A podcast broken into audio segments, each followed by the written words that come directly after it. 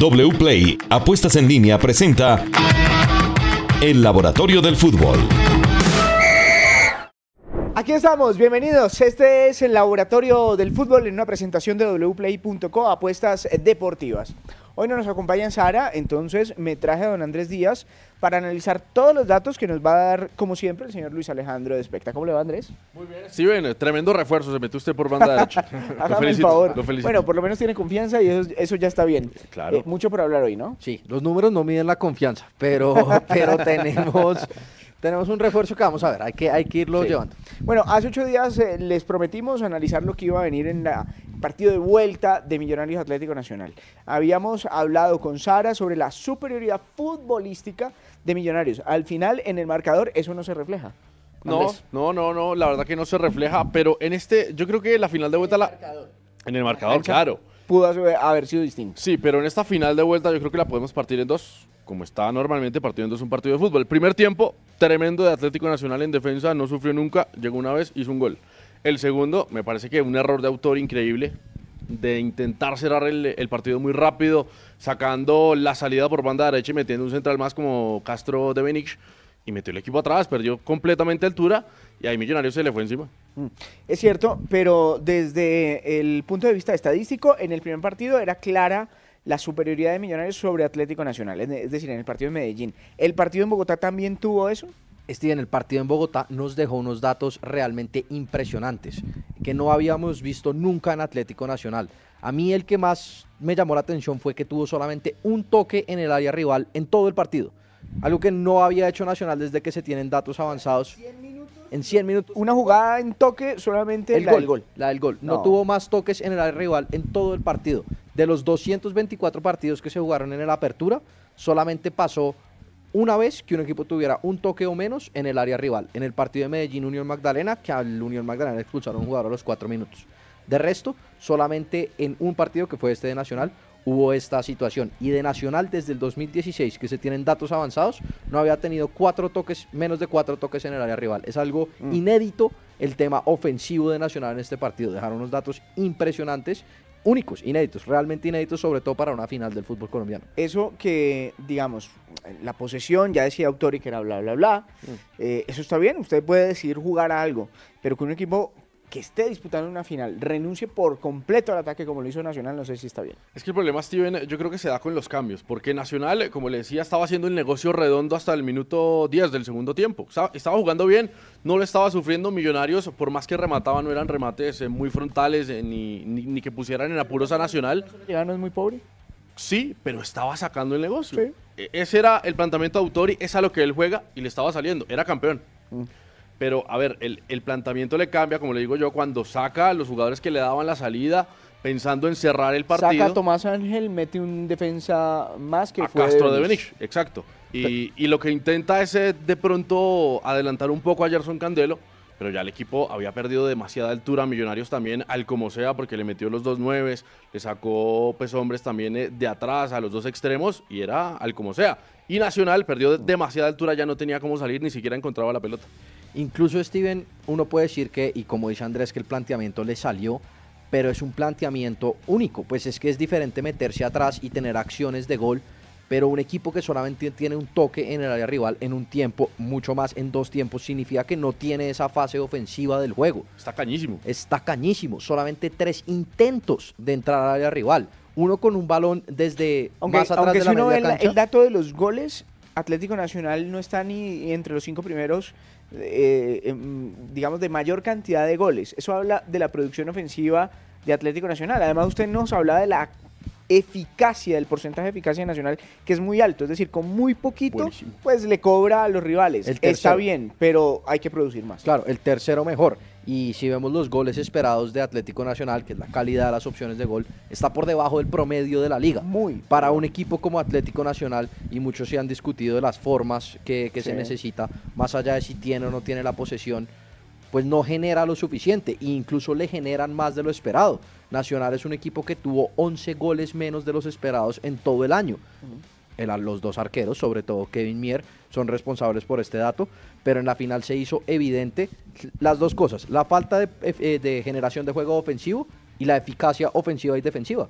Porque pues logró con muy poco. Millonarios generó 2.84 goles esperados en el partido de vuelta, su cantidad más alta de todo el semestre en el partido más importante. Mire, de todo el aún semestre. así, aún así, No Andrés dice, Andrés, por ejemplo, utiliza un término que es al como sea, pero, pero le, le funcionó, porque al No, como claro. sea, eh, la, la expectativa de gol es muy alta, casi tres. Sí, es verdad. Lo que pasa es que yo creo que nunca habíamos visto este Millonarios como lo vimos en el segundo tiempo de la final, porque lo que hace Gamero es sacar los extremos, deja a Jader Valencia así, que es un jugador habituado a jugar como nueve, pero no lo intenta atacar por la banda, sino que llega a tres cuartos de cancha y que viene el centro, el centro, el centro, buscando el interior siempre, y así llegó, digamos, la, la jugada del gol se crea por el centro. Es un El desmarque centro, de pero nunca, Ginás. nunca hubo eh, eh, eh, jugadas al, al pelotazo. eh, No, decir, no, no, no, no. Siempre trató de elaborar, así terminar en centro, siempre trató de elaborar. Hasta donde chocaba con la pared de Nacional, Sí, que sí, se sí. paraba 4-4, claro. Pero ¿cómo llega el gol?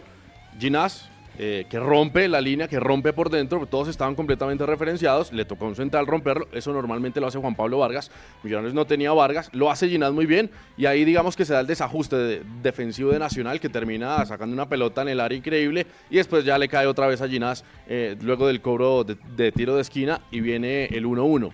Pero hasta ahí, Millonarios no era el habitual Millonarios. Ya Nacional había perdido mucha altura y por lógica, Millonarios tenía la pelota y las opciones. Y además ahí a destacar, eh, Andrés mencionaba a Jader Valencia, que fue un jugador no solo fundamental en la ida, lo destacamos en el programa anterior, enfrentando 22 duelos, cuando el jugador de Millonarios que más duelos enfrentó tuvo 7 después de Jader, sino en este partido que tuvo, fue el jugador con más pases clave de todo el partido, tres pases clave a pesar de jugar solo 45 minutos y ganó 5 de los 7 duelos que enfrentó. Entonces fue un cambio que quizás muchos cuestionaron por el momento de Oscar Cortés, pero Jader Valencia fue fundamental eh, tanto en la generación de juego ofensivo, esos pases peligrosos, como en el duelo físico, porque ganó la gran mayoría Bueno, de los y, físicos. y salió, usted creo que había dicho que el resultado más probable era el empate, ¿no? Sí, habíamos dicho que el resultado más probable era 1-1 con un 13% de probabilidades. Bueno, ahí y, y fue el resultado más. eh, fue, ¿Que el, se fue el resultado que se dio, pero no, no que se debió dar. 2.84 de goles esperados para, para ya en Millonarios. el desarrollo del partido. 0.45 para Nacional, su segundo más bajo de todo el semestre. Vale. Que no nos imaginábamos las maneras del 1-1, ¿no? Uno esperaba un Nacional mucho más, Más lanzado, competitivo. mucho, claro, un, un- un bloque medio al menos, pero no el bajo-bajo que sacó. De acuerdo.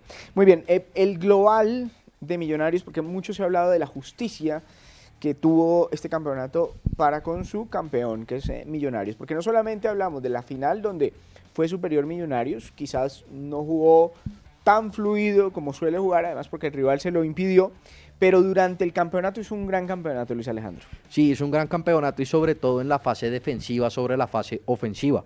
En la fase defensiva fue el tercer equipo que menos expectativa de gol le generaron y fue primero, por ejemplo, en, en los términos O sea, individuales. no fue desequilibrado nunca. No fue desequilibrado nunca. Por ejemplo, en duelos defensivos ganados, los jugadores tuvieron siempre un porcentaje muy alto. El segundo equipo con ese mejor porcentaje. En recuperaciones fue el segundo equipo con más recuperaciones. Entonces, individualmente en fase defensiva, el equipo fue muy destacado. Y tuvo este semestre algo que no tuvo en semestres anteriores, que fue una efectividad ofensiva. Fue el equipo más efectivo de todo el año, con un 35% de oportunidades convertidas.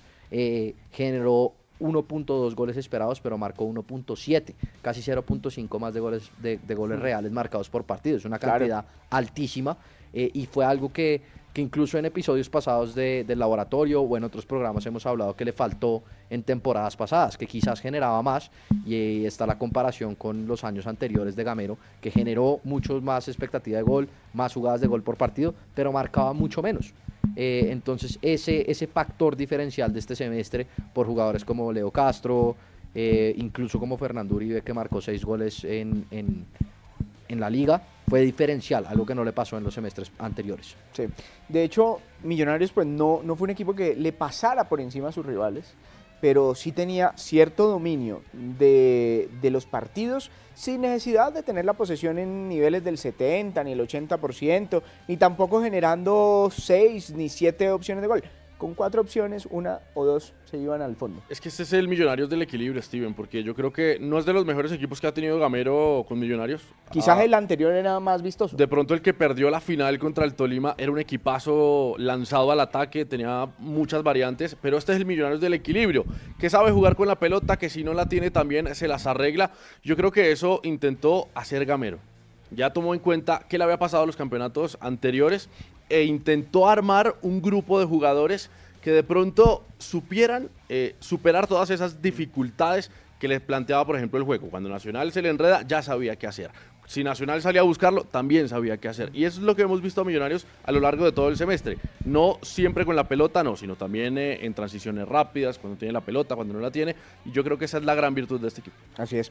El eh, tema de los jugadores. Hubo puntos bastante altos en, en Millonarios en todas las líneas.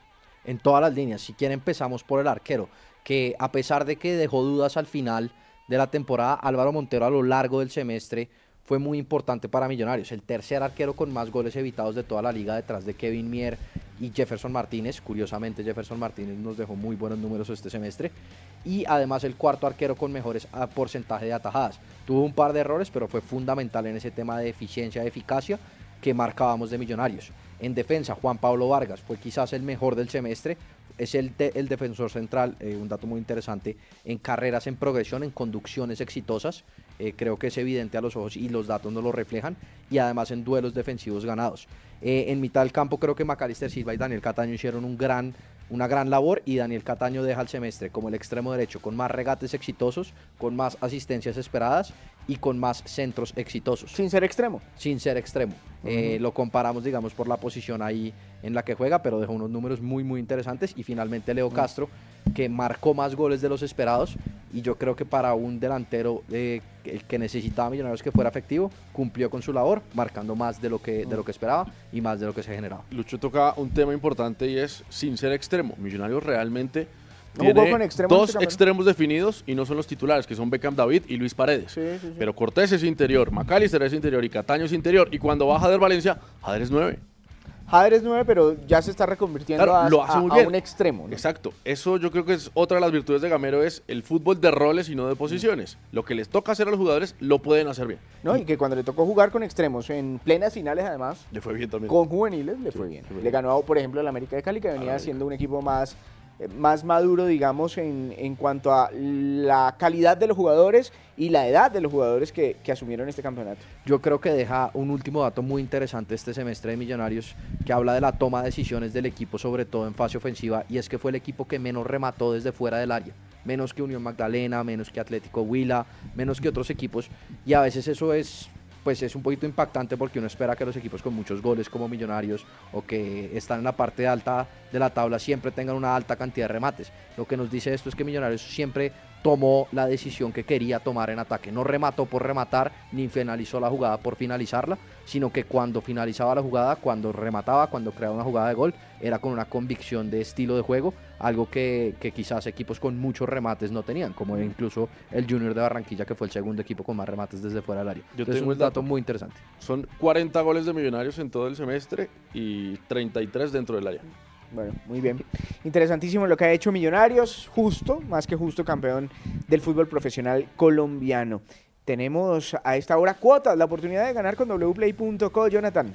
Así es, el conjunto campeón de Colombia, de los que ustedes están hablando precisamente por Copa Sudamericana, visita Defensa y Justicia en territorio argentino. El favorito para apostar ya en wplay.co es Defensa y Justicia que está pagando dos veces lo apostado. 50 mil pesos usted le puede apostar ya al conjunto Defensa y Justicia se puede ganar 100 mil pesos. El empate está pagando 3.20 veces lo apostado y la victoria del conjunto campeón de Colombia, Millonarios, está pagando 3.90 veces lo apostado. Usted le apuesta 50 mil pesos, se puede ganar 195 mil apostando ya en wplay.co apuestas deportivas. Muy bien, gracias Jonathan. Volvemos con usted en camino Hablamos ahora de Atlético Nacional, un datico del subcampeón del fútbol colombiano después de ese frustrante desenlace que tuvo la final. Pues frustrante y después de la final, eh, desde el laboratorio del fútbol nos llamó mucho la atención buscar los datos sobre todo las formas en el semestre de Nacional y compararlo con las formas anteriores, porque mucho hablan los hinchas de que este no es el Nacional que queremos, que el Nacional que del que estamos acostumbrados es un Nacional de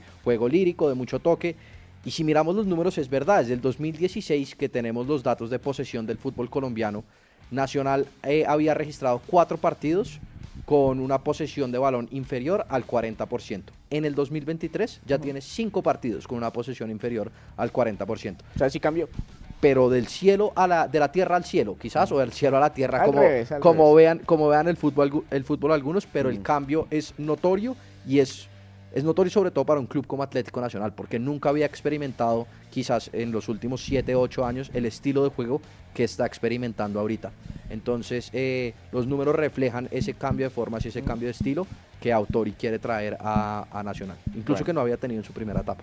Hablamos de otra final. Está en desarrollo la de América de Cali y la de Independiente Santa Fe.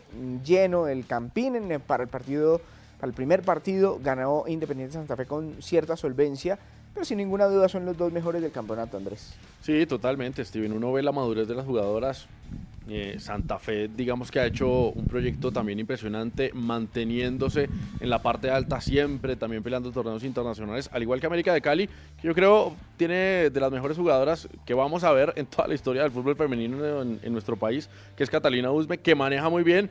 A veces. Carolina eh, Pineda, Catalina sí, claro, Pero digamos, lo de Catalina a veces se pasa un poco de, revoluciones, pero si ella está centrada mentalmente, creo que eh, en América no debería sufrir. Bueno, América ya ha remontado algunas veces, ¿no? No va a ser tan sencillo porque este equipo Santa Fe está bien trabajado, tiene un buen entrenador y ha mostrado solidez durante todo el campeonato. Si miramos incluso durante todo el campeonato, como usted decía, Steven, los dos mejores. América quizás un poco mejor, es el mejor equipo ofensivo en expectativa de gol, jugadas de gol, cantidad de remates, toques en el área, ha sido el mejor equipo en todas estas variables y Santa Fe el segundo. Defensivamente, el América ha sido también el mejor equipo en expectativa de gol, jugadas de gol, pero Santa Fe el cuarto. Entonces, pues hay una posibilidad de, del América si, si encuentra ese juego ofensivo que no encontró en el partido de ida, porque si tenemos en cuenta todo el semestre, fue el partido con menos remates al arco y menos expectativa de gol para el América. Eh, le costó la final, eh, tal vez por el escenario, por el ser una final, eh, pero fue su partido con menos calidad de opciones ofensivas. Eh, entonces, pues tiene posibilidades el América, ya le voy a decir los porcentajes ahorita, pero se enfrenta a un Santa Fe que ha sido de los mejores del semestre. Y eh, en temas de Catalina Usme, que decía Andrés, pues si miramos los números básicos, goleadora y máxima asistidora del torneo. Máxima productora de goles, 17 goles eh, producidos, suma de goles y asistencias. Máxima jugadora con jugadas, con goles esperados y asistencias esperadas. Por donde se le mire, es la gran figura del torneo. Bueno, muy bien, ahí está Catalina Usme, capitana de la América de Cali femenino ya viene a decirnos cuáles son las posibilidades de este partido para que termine el resultado en Victoria del América o Victoria de Santa Fe o el empate. Laboratorio del Fútbol en una presentación de wplay.co. Jonathan, más cuotas. Sí, señor. El conjunto Matecaña, el Deportivo Pereira, jugará frente a Colo Colo de Chile por la, cierre de la Copa Libertadores en la fase de grupos. Colo Colo es el favorito para apostar ya en wplay.co. Además que está en condición de local, está pagando una cuota de 1.60 veces lo apostado. 20 mil pesos. Le puede apostar usted ya al conjunto chileno, se puede ganar 32 mil pesos. El empate está pagando 3.90 veces. Y la victoria del conjunto Matecaña del Deportivo Pereira que ya fue campeón de nuestro país, está pagando 5.75 veces lo apostado. 20 mil pesos, se puede ganar 115 mil apostando en wplay.com. El Pereira tiene el 17% de probabilidad de ganar este encuentro en wplay.com. Apuestas deportivas. Posibilidades. Posibilidades. La favorita, el favorito es el América. 51% de posibilidades de victoria. El empate 26% y Santa Fe 23%. Pero para que América gane el título, marcar tres goles, o, más, solamente el 8% de probabilidades de que el resultado... ¿Y el empate? Y que sea pues el empate que nos vayamos a penales. Exacto. Lo tenemos en 14.5%. sigue siendo Santa Fe favorito a ganar el título. El título es muy favorito Santa Fe. Bueno, muy bien. ¿Le gustó la experiencia, señor? Bastante. Mm. Bien, como Vinicius por la banda. Bueno, muy bien. en ocho días nos reencontramos aquí en el Laboratorio del Fútbol, como siempre, en una presentación de wplay.co, apuestas deportivas. Gracias.